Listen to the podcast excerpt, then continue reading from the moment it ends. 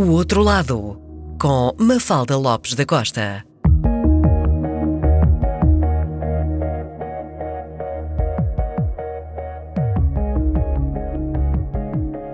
É um dos mais conceituados fotógrafos portugueses, com fotografias publicadas na Time, La Vanguardia, Câmbio 16, Libération, Nouvel Observateur, Focus Alemã, Geo e Huffington Post. Jornalista desde 1977, Colaborou na Música e Som, TV Guia, O País, agências Rush e Collective, sediadas em Paris, e o Jornal Expresso, onde ingressa em 1987.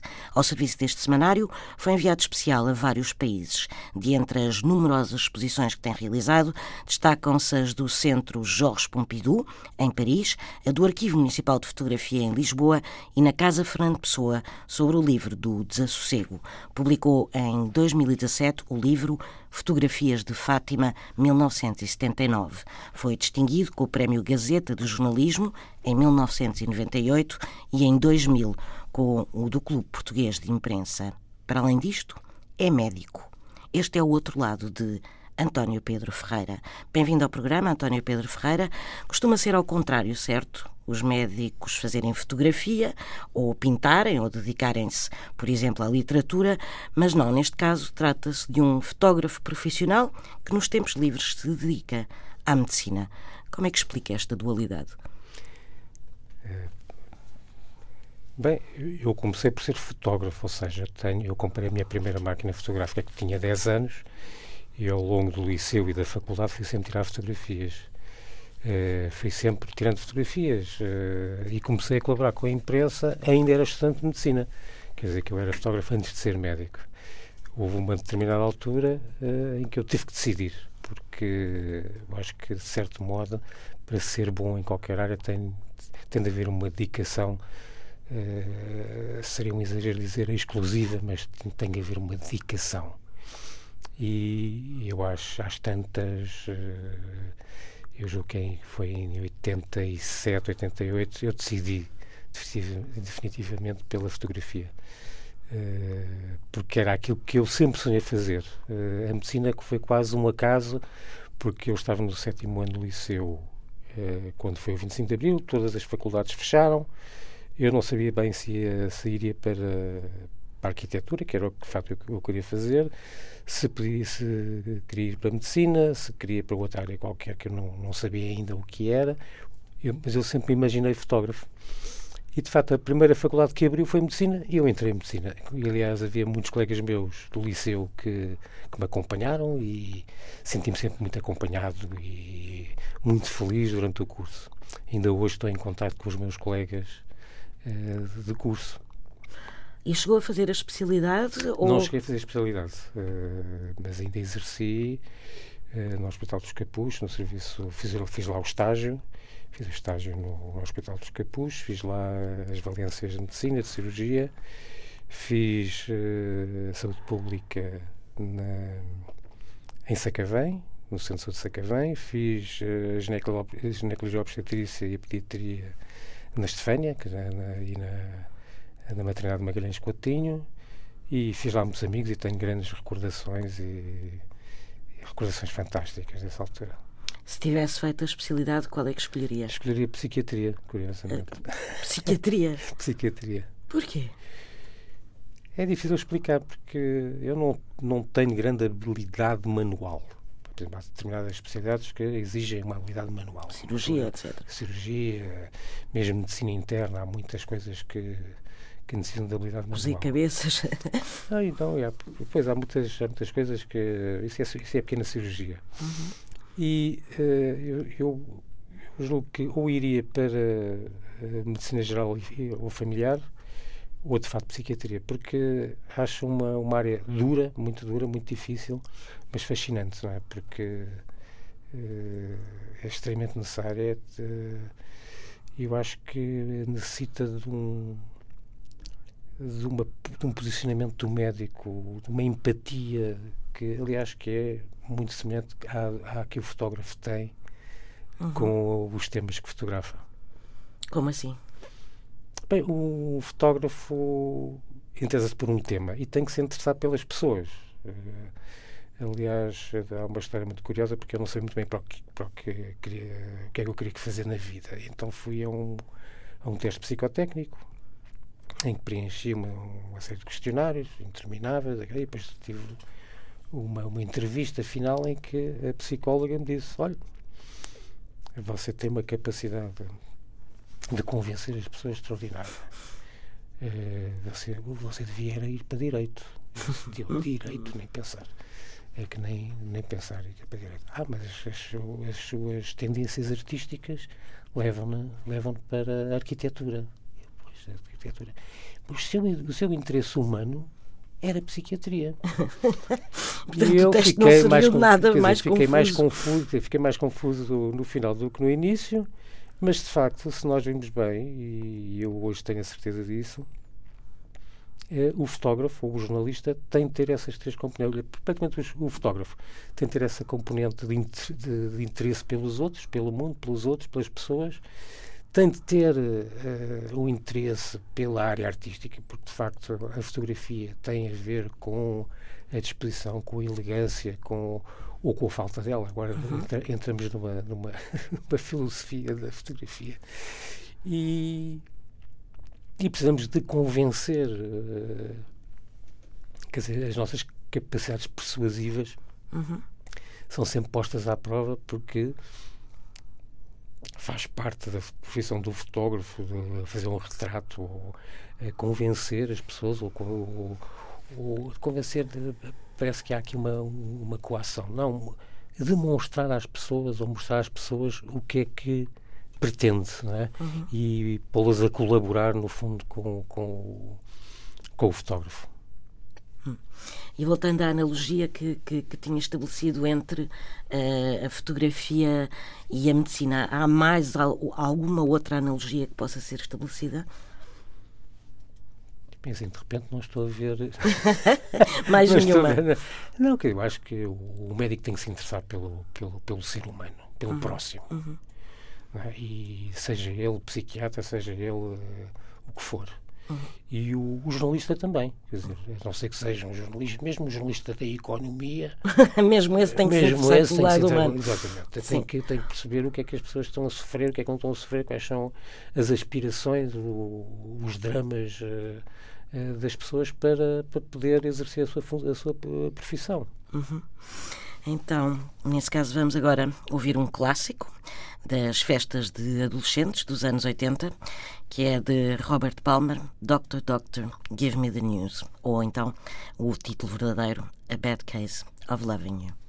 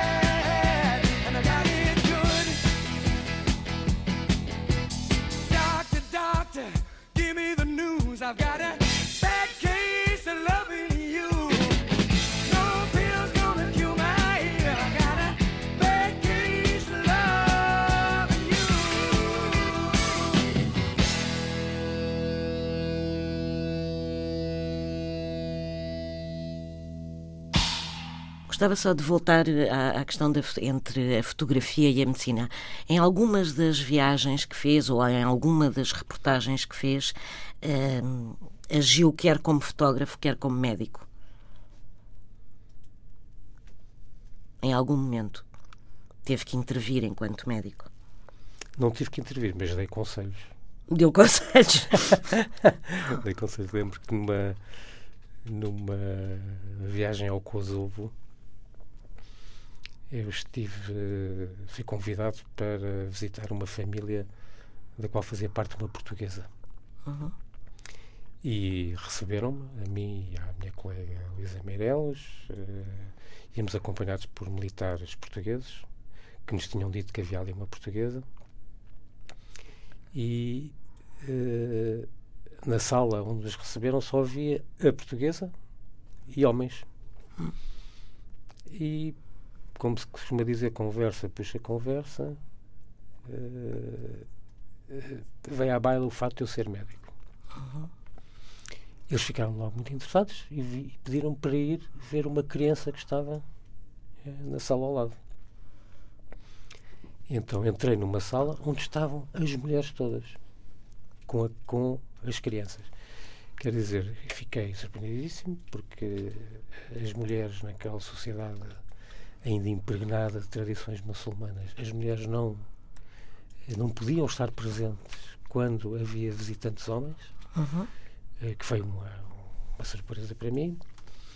E a criança que estava doente tinha sido, tinha sofrido uma queimadura grave, tinha ido ao hospital, mas eles tinham-na tapado completamente, quer dizer... Sim.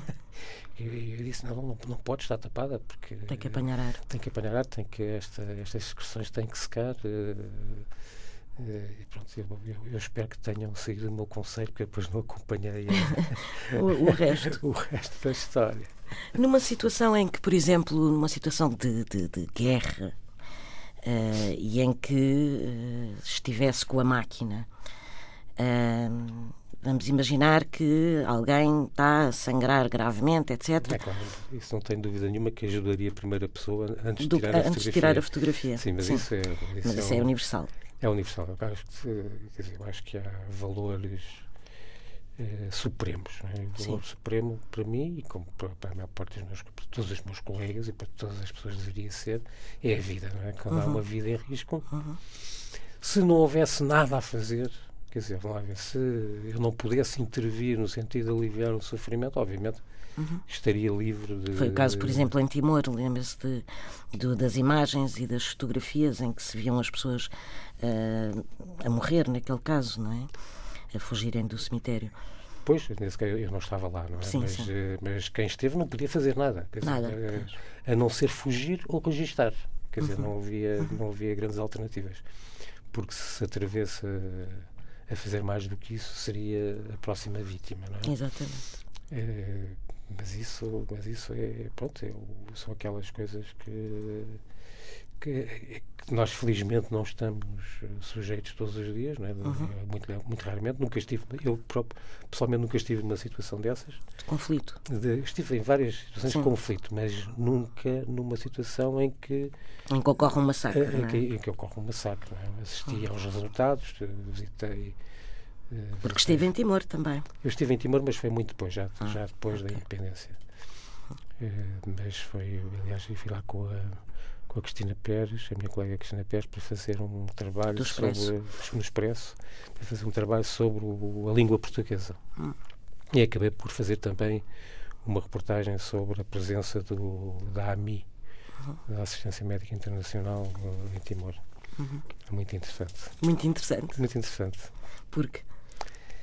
Não, porque hum, acompanhei que um dos problemas de Timor eh, é a malária, aliás, como praticamente todos os, os países tropicais ou subtropicais, é um problema uhum. muito complicado, em que assistia a, a, aquelas equipas de, que vão de aldeia em aldeia fazer picadinho no dedo para tentar detectar a, a presença do, do parasita e acompanhei também um médico filipino que uh, dava consultas. Uhum. E, e, é muito curioso porque o isolamento daquelas aldeias é tal que qualquer situação mais complicada exige eh, que a pessoa, que o doente, se desloque. E quando é uma criança, uhum. isso eh, altera completamente a rotina daquelas populações. Quer dizer, porque alguém, algum adulto tem que acompanhar a criança, uh, uh, o que deixa, de facto, as culturas ao abandono e, que, e pode pôr em risco toda a sobrevivência de uma família. Uhum. Eu, ou a sobrevivência de uma família inteira, não é? Sim. E eu lembro-me de, de, um caso aparentemente simples, que aqui na Europa não, não poria problema nenhum, que era um problema dentário, não é? um abscesso dentário. Sim mas que lá obrigava a que uh, a criança, que tinha para os meus seus 6, 7 anos, fosse ao dentista a Dili. Ah. E a criança, quando soube que tinha que ir para Dili, também não queria abandonar a família e fugiu. Oh, meu Deus! quer dizer, isto, quer dizer, e de facto, não, não, quer dizer, há coisas que nós não podemos. Uh, contrariar ou dizer, por, por, muito, por muito que seja a nossa por muito grande que seja a nossa capacidade persuasiva uhum. É muito difícil convencer uma criança de 6 anos que tem que ir para o hospital para arrancar o dente ou, para, uhum. ou para abrir o abscesso que lhe está a doer imenso que tem, já tem a cara deformada uhum. Porque isso significava abandonar a família, abandonar aquilo que era. Não, não mas, mas por outro lado pode significar a morte da criança, porque uma, Sim, uma, uma porque um abscesso, um desses, abscesso não desses, tratado, pois. não tratado pode causar a morte. Pois, pois claro. Há muitos fotógrafos que uh, falam numa espécie de, de que a câmara funciona como uh, uma espécie de, de, de escudo de escudo e também falam de, de, de ser de funcionar como mediatização, se quisermos, entre aquilo que é o imediato que está à nossa frente e uh, o, que, o que nós vemos através da câmara. Ou seja, que o nosso olhar, que o olhar de, de, de um fotógrafo, no momento em que, em que vê a realidade e quando está atrás da câmara, é completamente diferente. Concorda com isso? É eu acho que a Câmara, a presença da Câmara impõe uma disciplina, uma hum. disciplina, uma disciplina física, uma disciplina mental, eh, que às tantas torna um reflexo, mas que, eh, como, como, como, como a fala diz, mediatiza, mediatiza no sentido de atrasar, de atrasar em, o, o, imediatismo da Exato. situação. Uh, embora com a prática se torne um, um gesto automático o tirar a fotografia, uh, e às vezes uh, eu arrependo-me de tirar a fotografia, porque por várias razões, porque não era boa, não seria boa, ou porque corro o risco de agredir ou, ou modificar a situação de uma maneira pouco agradável para quem está a ser fotografado. Essas situações, apesar de tudo, não são tão frequentes assim. Quer dizer, eu acho que é o, nós estamos a falar de, de extremos, não é? Uh, também funciona como um escudo. Não é? A máquina funciona como um escudo. Quer dizer, a pessoa, quando está atrás da câmara, impede-se de olhar nos olhos do outro. Quer dizer, uhum. há aqui um. E é, uma, é, um, é um, uma atitude muito complexa porque nós às vezes não sabemos muito bem o que queremos, temos uma ideia um pouco difusa, um pouco desfocada daquilo que queremos, e depois, quando escolhemos a imagem, no fim, com, com, com calma, é que percebemos muitas vezes se resultou, se não resultou. E a maior parte das vezes não resulta. Voltando então à medicina, vamos ouvir na voz de Carol Douglas, Doctor Orders.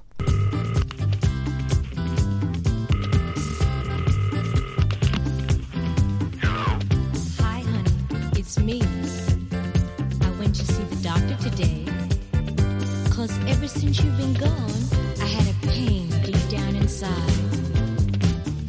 Says there's nothing really wrong with me. I'm just missing my man.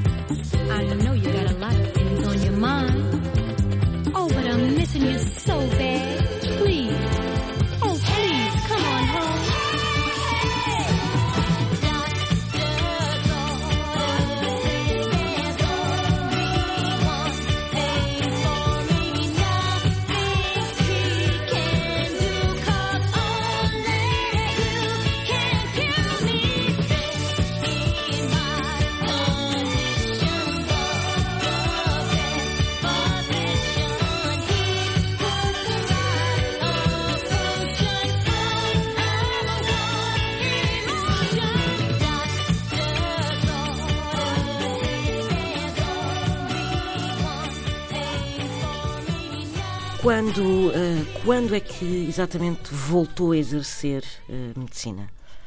Eu nunca deixei de exercer medicina. Não? dizer, Eu, eu mantive-me. Ainda tenho as cotas todas da Ordem dos Médicos Da em ordem. dia, da Ordem, o que me permite, eh, com muito respeito pela minha. Enfim, pelo meu amadorismo e pela. Amadorismo na medicina. pela, pela, pela minha incapacidade de. Eh, permite, às vezes, resolver alguns problemas imediatos, passar uma receita Sim. a um familiar, a um amigo, que isso não tenho, não, não, não há grande problema. E às vezes eh, faço alguns diagnósticos certeiros ainda, porque, curiosamente, porque muito, muito, muito principalmente porque tenho tempo a pensar nos problemas. não é? Porque nós temos eh, um médico que é que vive o dia a dia assoberbado de problemas e ter, que os resolver e ter- já tem aqueles automatismos feitos, eh, treinados. Muitas vezes, só alguns dias depois, é que pensa: e se. Porque todos nós, todos nós falhamos, não é? todos, todos, nós, todos nós erramos. Eh, uma coisa é errar, outra coisa é negligência. Quer dizer, há uma questão. E depois há uma, há uma regra que é, que é que sempre me ensinaram, desde os tempos da faculdade, que é o que é, o que é raro é raro e o que é frequente é frequente. Não é? Quando uma pessoa tem febre, eh, eh, quer dizer, pode ser uma miríade de, de doenças. No entanto, o mais frequente é ser uma constipação. E pronto, e há aquela, aquela célebre máxima esperar para ver, vamos esperar, se não, for- se não é uma coisa, se não- se não é uma emergência, vamos ver o que é que, o que é que, como é que resulta com esta medicação. E depois há o, há o, o ch- chamado, chamado texto terapêutico, não é? Vamos dar isto, não sabemos bem o que é, vamos experimentar esta droga ou este medicamento. Se resultar, acertamos. Na- do diagnóstico, no diagnóstico inicial. Se não acertar, se não melhorar, então é outra coisa. É preciso investigar melhor. Mas tinha-lhe perguntado quando é que tinha voltado, mesmo não, nunca tendo deixado, mas voltado, por exemplo, a trabalhar num hospital. Aqui há uns anos tentei voltar, eh, tentei voltar, eh, ou melhor, equaci- equacionei a dedicar-me por inteiro, eh, novamente por inteiro à medicina, ou se não por inteiro, pelo menos um part-time mais, mais preenchido. Mas em, quer dizer, eu acabei o curso em 82, em 40 anos praticamente, as coisas mudaram tanto Claro.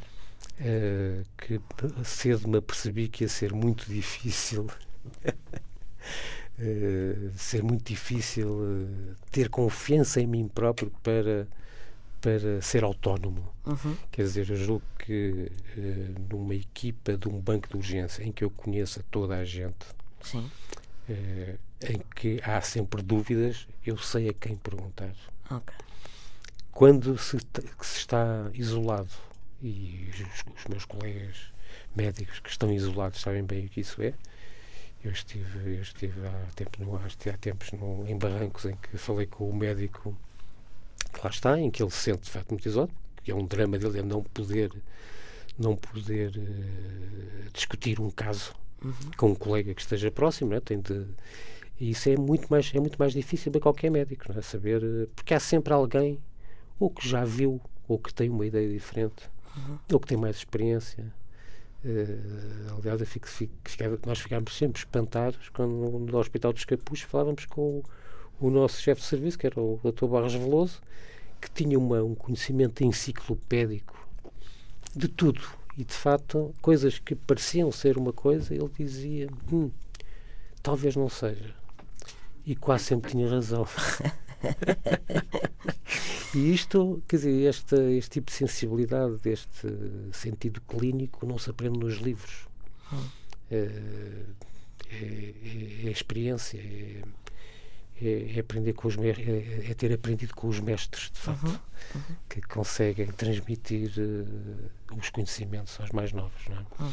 que era uma das, uma das características da, das carreiras médicas, que agora está em seríssimos riscos de, de desaparecer, que, é que de facto a carreira, a carreira uh, permite que nós que o jovem médico ou mesmo o jovem especialista tenha sempre alguém a quem recorrer e a quem a quem perguntar uh, ser avaliado por ele ser questionado por ele ser, quer dizer é, é, uma, é, é, a garantia de uma constante melhoria da qualidade da, da medicina. Da medicina Claro, sim, exato.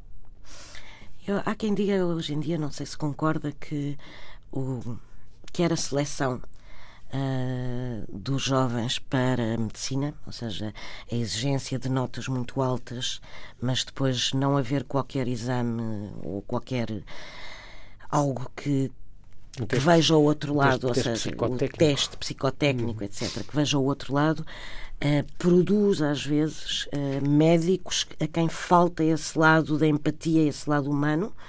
Eu já tive, por exemplo, uma consulta em que a médica nunca olhou para mim, olhava para um iPad e nem nunca mexeu em mim, nem, nem, nem me escutou, nem coisíssima nenhuma. Isto já me aconteceu. Uh, e, e, isto para mim é uma, há um lado humano da medicina, se quisermos, aquele lado que, de que falava há pouco de é preciso gostar das pessoas que, à partida, há quem diga que se está a perder com o tipo de formação e, sobretudo, o tipo de seleção que, que, que está a ser feita para os estudantes. Quer dizer, a exigência, a exigência que, é, que, é, que é pedida hoje aos jovens que, que ingressam no curso de medicina é de tal ordem baseada no, nas notas Sim. que isso leva, inclusivamente, a que uh, o, os alunos, muitos dos alunos percam uma, um contato com o mundo real, é? porque passam o tempo a estudar, uhum. com uma competitividade terrível. E agora, qual é a alternativa? Quer dizer, eu acho que nos Estados Unidos, por exemplo, existem as duas coisas. Há um, há um teste, há uma entrevista em que se avalia a capacidade de, uhum. de empatia do, do, do, do, candidato a médico e há as notas, não é? que de facto uhum. as notas, quer queremos, quer não, é, é o elemento mais equitativo, quer dizer, não Sim. é muito difícil meter uma cunha uh, para subir uma nota que vem das médias do liceu e o exame final. Uhum. Pronto, aí não temos uh, absolutamente dúvidas nenhumas. Agora, eu, eu noto que, uh, tecnicamente, os médicos, a grande, a, grande, a grande parte, a maior parte esmagadora dos jovens médicos, tecnicamente, são muito bons humanamente tenho visto tudo. Pessoas extraordinárias e pessoas uh, absolutamente terríveis do ponto de vista do contacto humano. Mas isso também havia no meu tempo. Sim. Quer dizer, uma coisa não impede a outra. Eh, Portanto, à partida acha que não se agravou? Não, eu acho que, eu acho que a, a, qualidade técnica a qualidade técnica é superior. O, que não, o que não significa que a capacidade de diagnóstico seja superior, que é muito diferente, porque depois, no meu tempo, nós entrávamos na faculdade com qualquer nota, só que uh, a medicina é uma, é uma, é uma atividade muito. Uh, que, que, se baseia muito na experiência. É? E, de facto, um médico com 20 anos de experiência é de certeza melhor do que um gênio de, que tem vindos a tudo e que acaba de sair da faculdade. Quer dizer, eu tenho muito mais confiança num velho médico uhum. que fez o curso com, com, com 10, mas que tem 40 ou 50 anos de, anos de experiência, do que um jovem que pode ter tudo na ponta da língua, mas que olha para um doente e não sabe fazer uma pergunta. É, certeira, não é? Sim. Uh, sempre Portanto, a capacidade de diagnóstico dessa pessoa é claramente inferior. inferior. Não, e depois, quer dizer, e depois há, há, coisas básicas, a, a, história clínica, quer dizer, tentar perceber como é que os sintomas começaram, como é que começaram, uh, se foi com dor, se foi com o, o tipo de dor, que são, são, são, é, é, um, é um interrogatório que é obrigatório em qualquer, em qualquer consulta, não é? Mas as consultas agora, a partir há uma diretiva um para terem 10 minutos. Pois, a questão é que, ainda por cima, eu também, também já me já parei com isso, né, que a pessoa de facto quase não consegue olhar para o doente porque está ocupada a escrever no computador uh, aquilo que está a perguntar ao doente, mas nem olha para ele. E é muito curioso porque uh, que há uns, há uns anos fez-se um inquérito nos Estados Unidos e, e as pessoas uh, dividiram-se os, os, doentes em, em, dois grupos, não é? como se costuma fazer nas, nas, nos estudos científicos, e puseram parte das pessoas com o médico ou olhar para elas e o outro a escrever no computador. E a, a percentagem de pessoas que se sentiram melhor com o, o médico olhava para elas uhum. era muitíssimo maior do que o outro. Mas eu acho que é perfeitamente natural. Nós é sentimos é muito melhor claro, se alguém olhar para nós, claro, não é? Do que estar atrás de um sim, computador. Enfim. O que não impede que depois a pessoa tenha que ser observada, não é? tem que ser auscultada, tem que ser apalpada, tem que ser, uhum. tem que se olhar bem para ela e, e de uhum. facto há certas manobras que são obrigatórias em qualquer consulta, a não ser que, que a pessoa passe lá a vida, não é? também, também acontece. também, também acontece. acontece. Os chamados hipocondríacos, já vamos falar neles. E vamos ouvir de Jennifer Lopez, Medicine.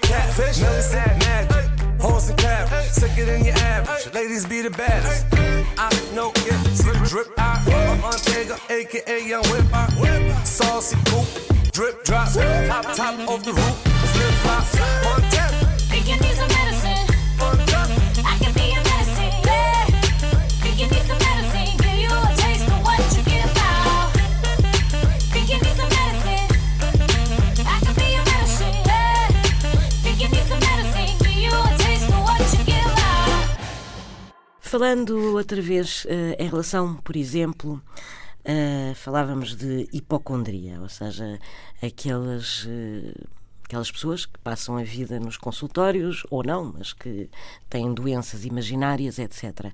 Isso é, de alguma forma, a maneira de lidar com essas pessoas tem que ser quase eh, psiquiatricamente, ou não?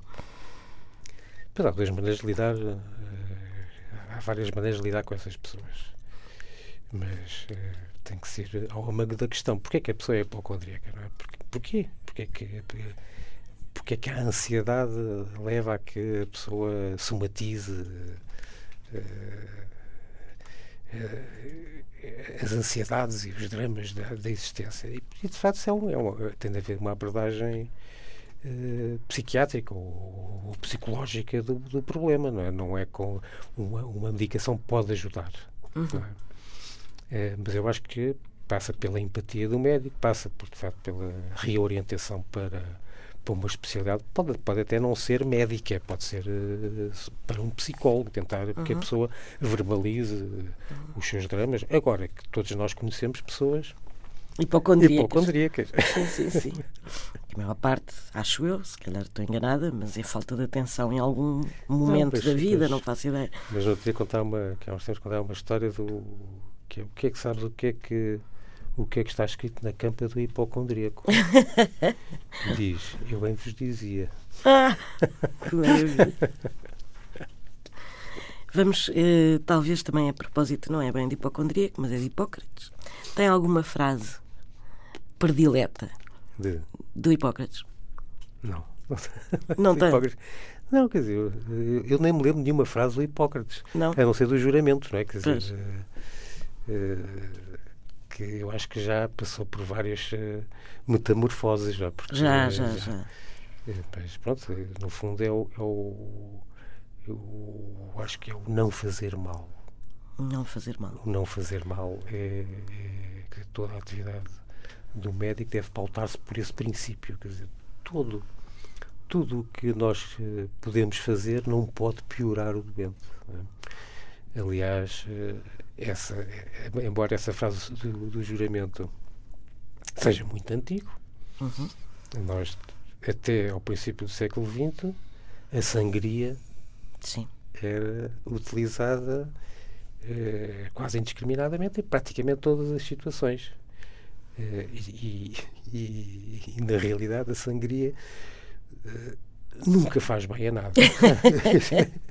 então podem inclusivamente, podem inclusivamente matar. Quer dizer, mesmo quer dizer, uh, no edema agudo do pulmão pode teoricamente salvar uma vida, mas também pode matar. Uhum. Quer dizer, para as pessoas que não sabem o que é edema agudo do pulmão, é quando há um extravasamento de líquido dos pulmões por falência cardíaca do coração, que está tão cansado que não consegue bombear corretamente o coração. O pulmão. Para, uh, e então, para o corpo. E o, o, o sangue começa a acumular-se na, na, na, circulação pulmonar, no pulmão. E então começa a extravasar líquido de, do sangue para dentro dos alvéolos. E a pessoa começa a, a sentir falta de ar. Uhum. Ora, aquilo que se dá hoje em dia é, é, é dar um diurético, é? ou seja, para a, para a, pessoa perder líquido uhum. pela urina, que no fundo é o que faz a sangria. Agora, uma sangria, como tem o problema de, de, de, de para além de tirar líquido, tirar oxigênio, pode matar a pessoa com, com um infarto, por exemplo. Uhum. Também havia aquela, aquele método das ventosas que tudo exatamente, tirava mais alguma não, coisa. Aquilo que se fazia, aquilo que se fazia era, por exemplo, eh, rasgar um lençol e atá-lo às raízes dos membros, não é? Uhum. Então, fazer, no fundo, fazer garrotes. Sim. E isso aliviava bastante porque impedia que o sangue voltasse para o coração. Para o coração. aliviava o trabalho do coração.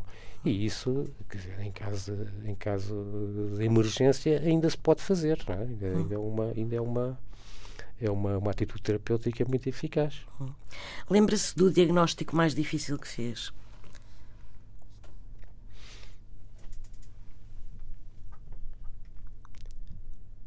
O diagnóstico mais difícil que fiz. Uh... Lembro. Lembra-se.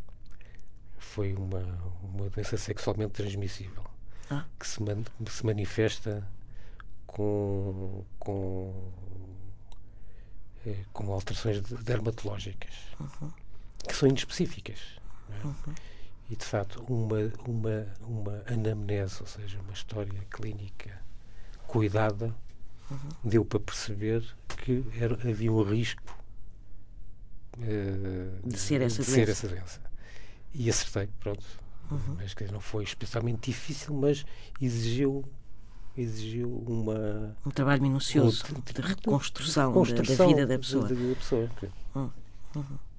E assim, lembra-se do paciente mais uh, inacreditável, mais excêntrico uh, que apanhou?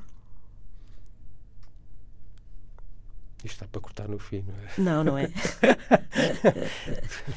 não, o, o, mais excêntrico. Não, há. há uh, Lembro-me de doentes psiquiátricos uh, uh, delirantes, em que de facto o delírio era de tal maneira convincente uhum.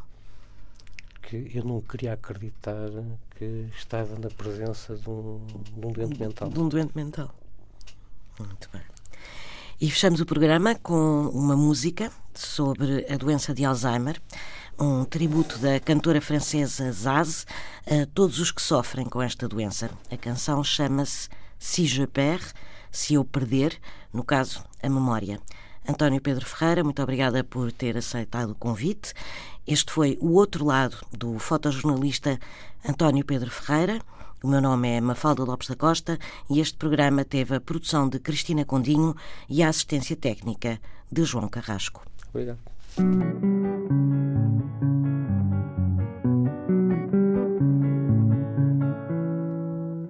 Je me sens brocante, je suis la méchante. Si mes enfants m'invitent, je fais la pas contente. Et quand ils me visitent, je suis la transparente. Je me sens palote je me sanglote. Mes enfants me nettoient, des inconnus me sortent. À croire quand je me vois que je suis déjà morte. Si je perds la mémoire, faudrait pas s'inquiéter. C'est que ma vie est au soir d'une triste journée. Si je perds la raison, faudrait pas s'en vouloir. Si c'est plus ma maison, laissez-moi dans le couloir. Si je perds les pédales, et si ça vous inquiète, si ça vous fait trop mal, je ne sais plus qui vous êtes. Et si je perds la boule, n'ayez pas trop pitié. Ma tête est une foule de visages oubliés.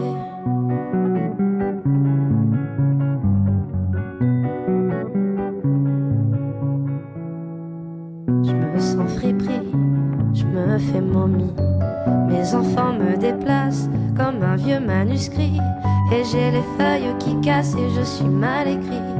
Je me sens bizarre, je me vis trop tard. Si je repense aux instants où j'ai fait sans savoir la course avec le temps, sans me dire au revoir.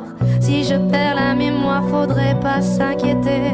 C'est que ma vie est au soir d'une triste journée. Si je perds la raison, faudrait pas s'en vouloir. Si c'est plus ma maison, laissez-moi dans le couloir. Si je perds les pédales et si ça vous inquiète, si ça vous fait trop mal, je ne sais plus qui vous êtes. Et si je perds la boule, n'ayez pas trop pitié. Ma tête est une foule de visages oubliés.